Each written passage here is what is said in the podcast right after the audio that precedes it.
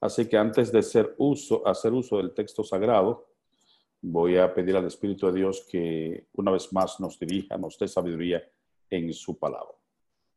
Dios y padres, muchas gracias porque nos ha permitido una vez más estar en pie con vida, dispuestos a adorarte, dispuestos a venir ante ti, reconocerte como nuestro creador, dispuestos a interceder, exponiendo ante la divinidad la necesidad de las personas y del mundo. Ahora queremos que tú nos hables en tu palabra, que tú nos dé tu bendición. Perdona nuestros pecados, oh Dios. Límpianos de todo mal. Vacíanos de toda suficiencia propia y llénanos del poder de tu Santo Espíritu. Háblanos en tu palabra, oh Dios. Cámbianos en tu palabra. En el nombre de Jesús. Amén. Muy bien, hay un texto en San Juan capítulo 16, verso 26 27, que sería bueno que lo veamos en, una dimensión especial en este tiempo. En aquel día pediréis en mi nombre, y no os digo que yo rogaré al Padre por vosotros, pues el Padre mismo os ama. San Juan capítulo 16, verso 26-27. Este es un texto revelador, porque nosotros tenemos muchos conceptos eh, estereotipados, si se quiere la palabra, en nuestra mente sobre la oración, sobre Dios. Hay muchas cosas que la Biblia, el mismo Cristo revela, que hacen más efectivo el conocimiento de cómo funciona Dios con nosotros.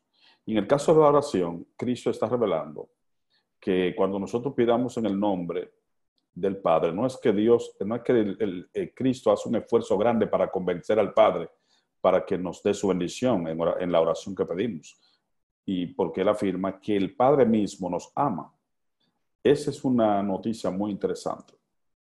A veces, cuando hablamos de que Dios ruega, que Cristo ruega al Padre, a veces algunos entienden que es un proceso de convencer difícil. Y Jesús está diciendo, cuando ustedes pidan en mi nombre, yo no les digo a ustedes que, y no os digo que yo rogaré al Padre por vosotros, pues el Padre mismo es que les ama a ustedes es alentador saber que Dios el Padre, Dios el Hijo, Dios el Espíritu Santo tienen el mismo interés de que las personas, de que las personas sean salvas, tengan solución y tengan bendición en su vida. Así que ese privilegio de, hablar con Dios, entonces ahora se amplía en el concepto de que el Padre está dispuesto a escucharnos. No hay, no, no hay que hacer mucha diligencia porque el oído de Dios está cercano a toda persona que tiene necesidad. Si está pasando por necesidad, recuerda que el Padre mismo nos ama y está escuchando nuestra oración y debemos apropiarnos de ese privilegio. Ahora hay algunos consejos que me gustaría compartir con ustedes para aprovechar el privilegio de hablar con Dios. El primero que quiero mencionar es que todo lugar y tiempo es propicio para orar. En segundo lugar, que la oración te conecta con Dios, pero no te desconecta de tus semejantes. En tercer lugar, debemos agradecer y alabar más a Dios en nuestras oraciones. Y cuarto, no olvides que eres muy amado en el reino de los cielos donde se escuchan tus oraciones. Así que vamos a ver lo primero. Todo lugar y tiempo es propicio para orar. Esto es importante. ¿Dónde yo debo orar? Si bien es cierto que yo aconsejo lo que aprendí en mi adolescencia en mi iglesia, y agradezco eh, esos líderes que uno tenía que le enseñaban tantas cosas. El pastor Puello viene de, de, esas regiones por ahí. El pastor Puello era anciano de la iglesia de la Caridad, que era la central de la iglesia de Éfeso, donde yo para gloria de Dios, ya a los 16 años fui anciano de mi iglesia pequeña.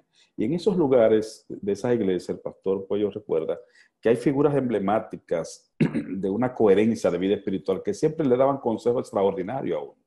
Y uno de los consejos que yo conservo en mi corazón es que en la casa uno tiene un rincón de oración. En la habitación usted tiene que tener un lugar de oración. Y nunca olvidó eso.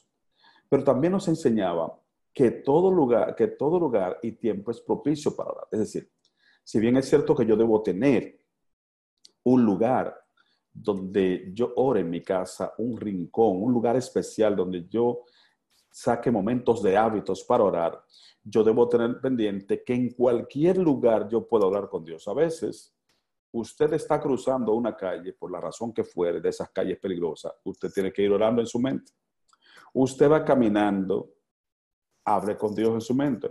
Usted está en su caminata de ejercicio en algún parque, déjeme decirle que ese es uno de los momentos donde yo disfruto más la oración, cuando yo puedo sacar tiempo e ir al mirador y entonces caminar, porque ahora en, esto, en esta pandemia a veces tiene uno que utilizar una bicicleta estacionaria, pero cuando uno puede participar de esos lugares, a mí me encanta ir caminando, cuando estoy solo caminando, hablando a solas con mi Dios, porque todo lugar y tiempo es propicio para orar. Donde quiera que usted esté. Mire este incidente que ocurre con, eh, con... Hay un incidente que yo quiero ver que ocurre con Emias, pero antes yo quiero ver este texto que avala lo que estoy diciendo. Efesios 6, 18 dice, orando en todo tiempo, con toda oración y súplica en el Espíritu y velando en ello con toda perseverancia y súplica por todos los santos. ¿No ustedes? Orando en todo tiempo. Todas, eh, orando en todo tiempo con toda oración y súplica en el Espíritu y velando en ello con toda perseverancia y súplica por todos los santos. Aquí hay una expresión, orando en todo tiempo. Eso es similar a la expresión orar sin cesar donde hemos aprendido que constantemente usted puede estar orando. Mientras hace algún trabajo, mientras hace una diligencia, mientras está en un momento difícil, no necesita, si, si, si el momento en que necesita clamar a Dios, no le da tiempo de irse a un rincón y arrodillarse. A veces sí, a veces usted está en la empresa y se está en una situación y a veces usted va hasta el mismo baño y allá se arrodilla. Pero si el momento no le da mucho tiempo, ahí mismo usted conecta su mente con el cielo y la escritura está diciendo que en todo tiempo Dios puede verlo. Es el ejemplo de Nehemías. Miren el caso de Nehemías que aparece registrado en Nehemías capítulo 2, verso 4 al 8. Me dijo el rey, ¿qué cosa pides? Entonces, yo le... Entonces oré al Dios de los cielos, dice Nehemías, y dije al rey, si le place al rey y tu siervo ha hallado gracia delante de ti, envíame a Judá, a la ciudad de los sepulcros de mis padres, y la reedificaré y me lo concedió el rey según la benéfica mano de mi Dios sobre mí. Noten ustedes, él estaba conversando con el rey pidiéndole un permiso para ir al proceso de reconstrucción de los muros de Jerusalén. Pero en el momento en que él está hablando con el rey, dice el texto, el rey me dice, ¿qué cosa es que tú estás pidiendo? Entonces él ahí mismo, antes de responderle al rey, se conecta con el cielo. Dice él, entonces oré al Dios de los cielos. Es decir, noten ustedes ¿Qué, ¿Cuántos segundos pudo haber estado paralizado Nehemías entre la, entre la pregunta que el, que el rey le hace y la respuesta que él da? Y me dijo el rey, ¿qué cosa pides? Entonces oré al Dios de los cielos y dije al rey, esa expresión no está diciendo que en la conversación con el rey, Nehemías le dijo, rey, espéreme un momento. Y se fue quizá a su oficina, en el palacio o en algún sitio, a hablar con Dios, a decirle, mira, ayuda, que cuando yo le pide esto al rey, me lo dé. Sino que ahí mismo dice, entonces oré al Dios de los cielos. En su mente, tiró un proyectil al cielo, dijo, Señor, esto que le voy a pedir a este Señor, hablando del corazón, que me lo conceda. Y dije al rey, mira, si le place al rey y tu siervo ha hallado gracia delante de ti, envíame a Judá a la ciudad de los sepulcros de mi padre. Esa expresión envíame a Judá es dame permiso para ir a mi ciudad de Judá, a la ciudad de los sepulcros de mi padre y, y la reedificaré. Y dice el texto, y me lo concedió el rey, según la benéfica mano de mi Dios sobre mí. Es decir, el rey concede la petición porque el Dios del cielo usó de beneficio con su mano ante él por una oración. Así que en todo momento y lugar nosotros podemos orar a Dios. El camino a Cristo en la página 99, eh, la sierva de Dios tiene una declaración muy interesante al respecto. Dice, no hay tiempo o lugar en que sea impropio orar a Dios. No hay nada que pueda impedirnos elevar nuestro corazón en ferviente oración. En medio de las multitudes y del afán de nuestros negocios, podemos ofrecer a Dios nuestras peticiones e implorar la divina dirección una declaración importante que avala lo que dice la palabra de Dios. segundo lugar, la oración te conecta con Dios, pero no te conecta de tus semejantes. Y yo quiero que eso le prestemos atención. Y lo voy a repetir. La oración te conecta con Dios, pero no te desconecta de tus semejantes. A esto hay que prestar atención, porque hay una corriente, hay una corriente desenfocada en, las, en algunas iglesias, en algunas corrientes de, de hermanos un tanto agitados, donde están llamando a que hay que apartarse, hay que irse a un sitio, porque hay personas que entienden que para usted eh, tener conexión con Dios, orar con Dios, usted tiene que estar constantemente apartado. Yo dije algo bien al principio. Cuando usted se levanta en la mañana, cuando usted está sola en su devoción, usted tiene que tener un rincón a sola con su Dios. Pero su lucha diaria es entre la multitud, entre la gente. Y usted tiene que aprender a orar mientras trabaja. Usted tiene que aprender a orar mientras está haciendo una diligencia. Usted tiene que aprender a orar mientras está en la universidad. Usted tiene que aprender a orar mientras está diligenciando en sus negocios. Porque la oración nunca, eh, la oración siempre te conecta a Dios, pero nunca te puede conectar de tus semejantes. Y ese es un concepto que hay que aprenderlo porque eso nos va a poner en equilibrio en el concepto de ir, de huir de los, de ir de las, huir de las ciudades hacia los pueblos. Eso nos dará un contexto de qué es lo que Dios te está diciendo. Cuando este concepto no se comprende bien, la gente tiene un desenfoque sobre el consejo bíblico y del espíritu de profecía de ir a, los lugares apartados. La gente pierde el concepto cuando esta idea no se entiende bien de qué significa huir de las grandes ciudades. ¿Qué significa tener puestos avanzados? ¿Qué significa estar en lugares donde usted disfrute la naturaleza? ¿Qué significa evitar la contaminación de las ciudades? ¿Qué significa tener un lugar de vivienda donde usted tenga tranquilidad y comunión? Cuando esta idea que voy a plasmar con texto bíblico en el Espíritu de no se comprende, la gente cree que el objetivo es solamente yo estar orando, yo estar orando y estar en un lugar apartado y descuidando la misión que Dios me ha dado. Por eso, recuerde usted, la oración lo va a conectar con Dios, pero en el momento que la oración lo desconectó de su semejante, ya eso no es oración. Lo voy a repetir con toda autoridad.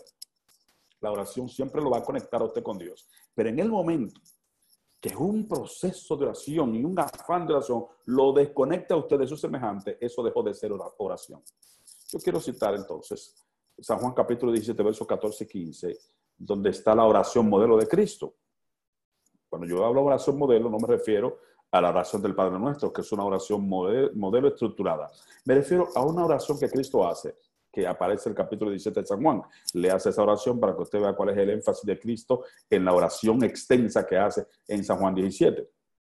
En los versículos 14 y 15, Cristo dice, yo les he dado tu palabra y el mundo los aborreció porque no son del mundo, como tampoco yo soy del mundo. No ruego que los quites del mundo, sino que los guardes del mundo. Eso hay que prestarle atención. Mire cómo Cristo está orando y admitiéndole al Padre, mira, el mundo los ha aborrecido. ¿Y sabe por qué el mundo eh, eh, eh, los ha aborrecido? Porque ellos no son del mundo como yo no soy del mundo. Pero yo te ruego a ti que esa gente entienda, que esas personas que vamos a dejar aquí, yo te ruego a ti que, que no te ruego que los quites del mundo, sino que los guardes del mal. Es decir, el propósito de Dios no es sacarnos de medio de la gente contaminada. El propósito de Dios no es sacarnos de medio de nuestros familiares que son inconversos. El propósito de Dios no es que todos tengamos el privilegio de, trabajar en una institución donde todo el mundo es adventista. El propósito de Dios es que nosotros, aún en toda circunstancia que vivamos, en todo ambiente que estemos, nos guardemos del mal no te ruego que lo quites del mundo, sino que lo guarde del mundo, porque Cristo sabe que no hay forma de tener conexión con Dios si no tenemos conexión con nuestros semejantes. No hay forma. Porque no hay forma de destilar lo que Dios me llena de su amor cuando no tengo con quién compartir ese amor. Eso no tendría significado.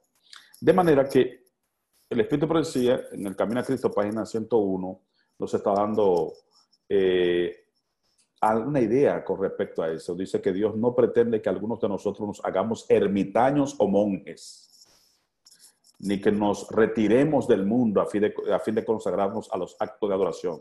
Nuestra vida debe ser como la vida de Cristo, que estaba repartida entre la montaña y la multitud. Ahí está la figura de cómo es que Dios quiere. Nuestra vida debe ser como la vida de Cristo, que estaba repartida entre la montaña y la multitud. La figura de la montaña era el lugar donde Cristo iba a orar. Y la Biblia dice que muy de mañana, antes de salir el sol, subía a la montaña. Y allí tiene conexión con su padre. Pero ya desde que el sol salía, él sabía que la multitud lo andaba buscando, entonces tenía fuerza, poder para saber enfrentar las huestes del mal que venían con todo tipo de engaño y también dar palabras de aliento a la persona que necesitaba. Recuerden ustedes, Dios no pretende que alguno de nosotros nos hagamos ermitaños o monjes. No pretende Dios eso.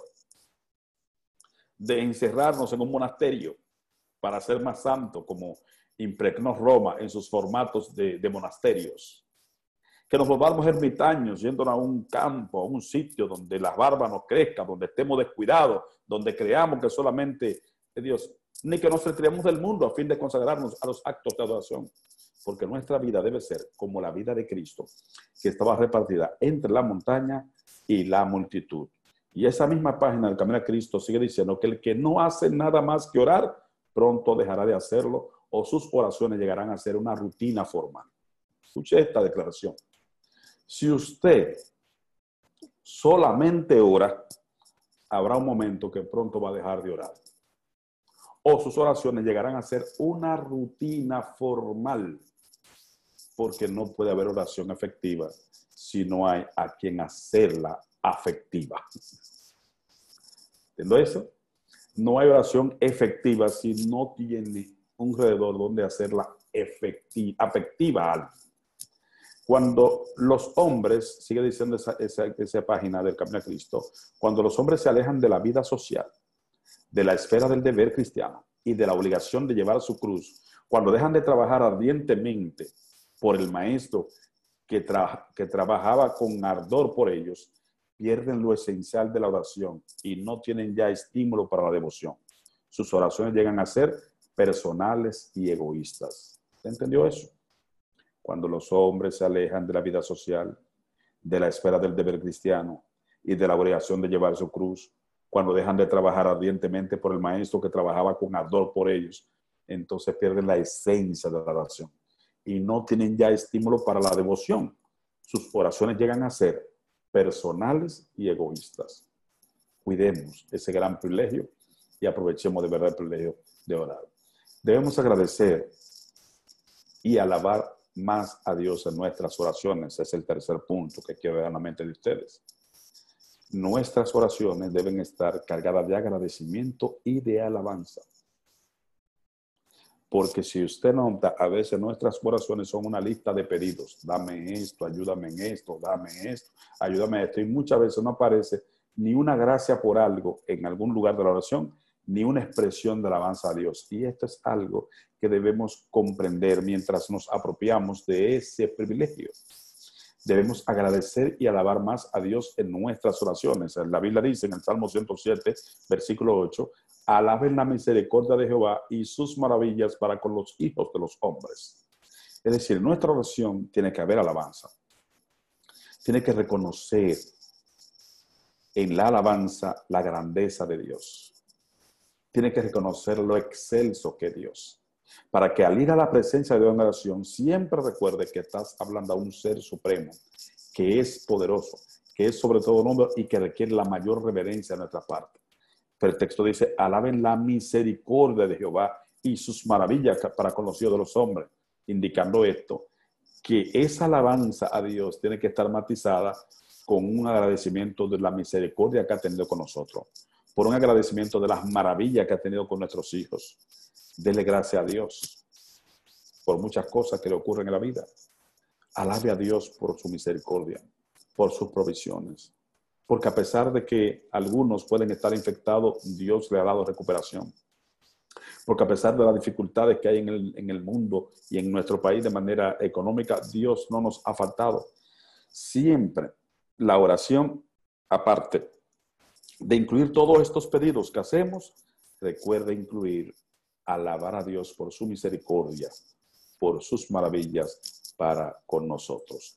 En Camino a Cristo, la página 103, eh, al respecto dice que debemos alabar más a Dios por su misericordia.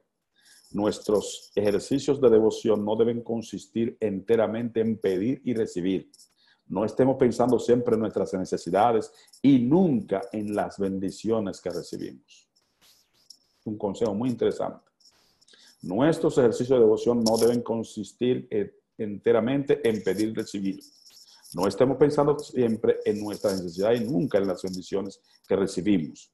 Es importante que, aunque nuestra oración estamos siempre abriendo nuestro corazón a Dios como un amigo y nos estamos desahogando, diciéndole nuestras preocupaciones, nuestros anhelos, lo que queremos que Él haga, nuestra necesidad. En medio de todo eso eh, hay que, hay que alabar a Dios, hay que decir, Señor, gracias, porque a pesar de esto tú estás con nosotros, pero ayúdanos en esto, en esto y en esto. Es importante porque a Dios le agrada la alabanza y el agradecimiento. No, eh, no oramos nunca demasiado, sigue diciendo la página 103 pero somos muy parcos en dar gracias. Somos diariamente los recipientes de las misericordias de Dios y sin embargo, cuán poca gratitud expresamos, cuán poco lo alabamos por lo que ha hecho por nosotros. Así que Dios, a través de la Biblia y del Espíritu del está diciendo que debemos alabar más a Dios, agradecer más a Dios, pero seguir abriendo nuestro corazón a Dios como un amigo, llevarle los nombres de las personas, llevarle nuestras preocupaciones, nuestras necesidades, porque lo más lindo es que Dios siempre oye y contesta nuestra oración. En cuarto lugar, no olvides que eres muy amado en el reino de los cielos, donde se escuchan tus oraciones. Y esto sí es una muy buena noticia. No olvides que eres muy amado en el reino de los cielos, donde se escuchan tus oraciones. Dios del cielo quiere hacer que cada hijo de él entienda que es muy amado en el reino de los cielos. Grábese esa frase. Y dígase usted mismo, yo soy, yo soy muy amado en el reino de los cielos. Y a personas que usted quiere bendecir, dígale, tú eres muy amado en el reino de los cielos. Esto es reconfortante saberlo. Daniel capítulo 9, verso 23 fue que le dijeron eso. En Daniel 9, 23 dice que al principio de tus juegos fue dada la orden y yo he venido para enseñártela porque tú eres muy amado. Ese incidente, Daniel 9, ustedes recuerdan, es cuando él estaba pidiendo una explicación de la visión.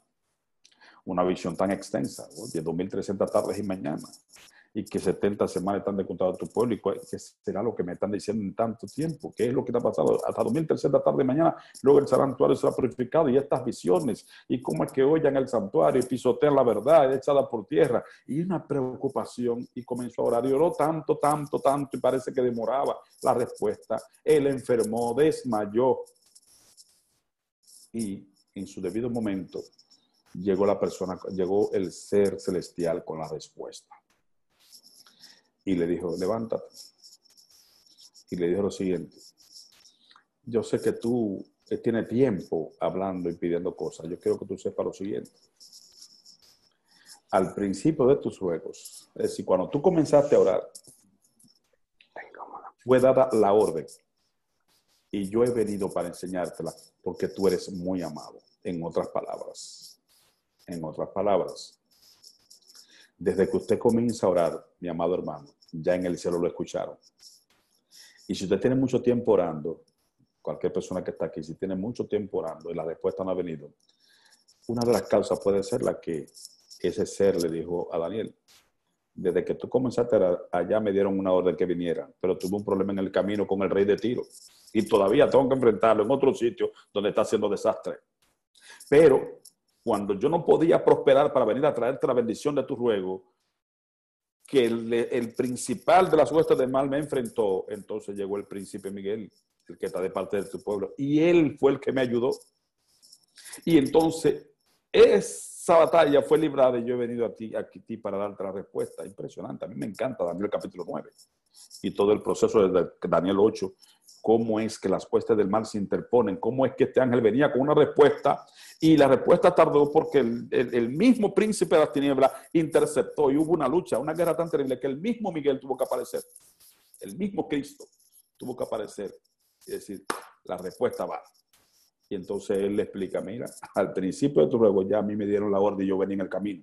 Y en otra parte dice lo que pasa con un problema en el camino con el rey de Tiro. Y todavía hay otro sitio donde hay que enfrentarle pero he venido para enseñártela lo que tú estás pidiendo, porque tú eres muy amado. Guarde esa frase y aplíquesela para usted y aplíquesela a la gente que usted ama. Dígale, tú eres muy amado en el reino de los cielos. Es decir, Dios siempre escucha las oraciones. Y allá se escuchan esas oraciones con mucha atención y con mucho deseo de bendecirte. Y esto es buena noticia. Daniel 10, 12 y 13 dice, entonces me dijo, Daniel, no temas, porque desde el primer día que dispusiste tu corazón a entender y a humillarte en la presencia de tu Dios, fueron oídas tu palabra. Y a causa de tu palabra yo he venido. Mas el príncipe del reino de Persia se me opuso durante 21 días. Pero he aquí, Miguel, uno de los principales príncipes, vino para ayudarme. La expresión hebrea, el príncipe principal. Qué impresionante. El reino, el príncipe del reino de Persia se me opuso durante 21 días. Oigan. Por eso es que hay una figura, ustedes saben que hay una figura de, ayuno. Hay, hay, hay tres figuras de ayuno. Una cuarta, quizá la gente ayuna un día, usted ha oído gente hablar de tres días de ayuno, usted ha oído hablar de 21 días de ayuno y oración, 40 días de oración, todo eso es a una estructura bíblica. Los 40 días que Cristo duró en el desierto. Los 21 se refiere a que Daniel tuvo que ayunar por 21 días hasta que llegara la respuesta porque allí dice, el príncipe de la empresa se me opuso, el mismo enemigo, durante 21 días, desde que a ti se te dijo, desde que tú alzaste esa, oración, ese proyectil llegó allá y a mí me dieron la orden, ve, explica la visión. Y en el camino hubo un problema por 21 días. Y esos 21 días que tú tiraste ahí de rodillas, en esos 21 días, entonces el príncipe principal, uno de los príncipes principales, como dice la traducción hebrea, pero es el príncipe principal, que es Miguel, que es arcángel porque es superior a todos los ángeles, significa arcángel, y porque él creó a todos los ángeles. Y esa palabra hebrea que es Micael significa el que es semejante a Dios, el mismo Dios. En la persona de la segunda persona del mismo Cristo, tuvo que lidiar contra el príncipe de las tinieblas para que ese ángel enviado trajera la bendición. Si estás orando en este tiempo y siente como que demora la respuesta, si estás orando y parece que no hay respuesta, tranquilo. Dios oye la oración y la contesta. Y aunque parezca tardar la bendición, el príncipe Miguel va a vencer y tu bendición vendrá. Pero vendrá no como necesariamente como la espera, sino como necesitas la bendición para ver que tenga vida y vida en abundancia. Por eso hoy te invito a que humille tu vida ante Dios y a que persevere en oración. Humilla tu vida ante Dios y persevera en oración. Porque Dios está dispuesto a responder tus oraciones. Dios está dispuesto a darte vida y vida en abundancia. Así que si estás pasando por dificultades, mantente perseverante en la oración. Y siempre aprovecha el privilegio de orar. Humíllate ante Dios. Que esta sea tu oración Padre, a tus pies me postro. Rompe mis prisiones duras. Oh, responde mientras llamo, pon tu espíritu en mí. Pon tu espíritu en mi alma. Hazme lo que ser debiera. Hazme puro en todo, libre del pecado. Pon tu espíritu en mí. Mientras Cristo intercede, mientras oro yo humilde, lo que necesito dame, pon tu espíritu en mí.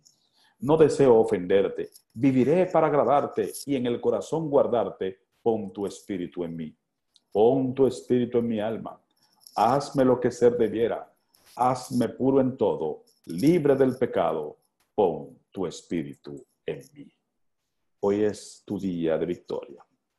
Rinde todo al Señor Jesús y aprovecha el gran privilegio de la oración.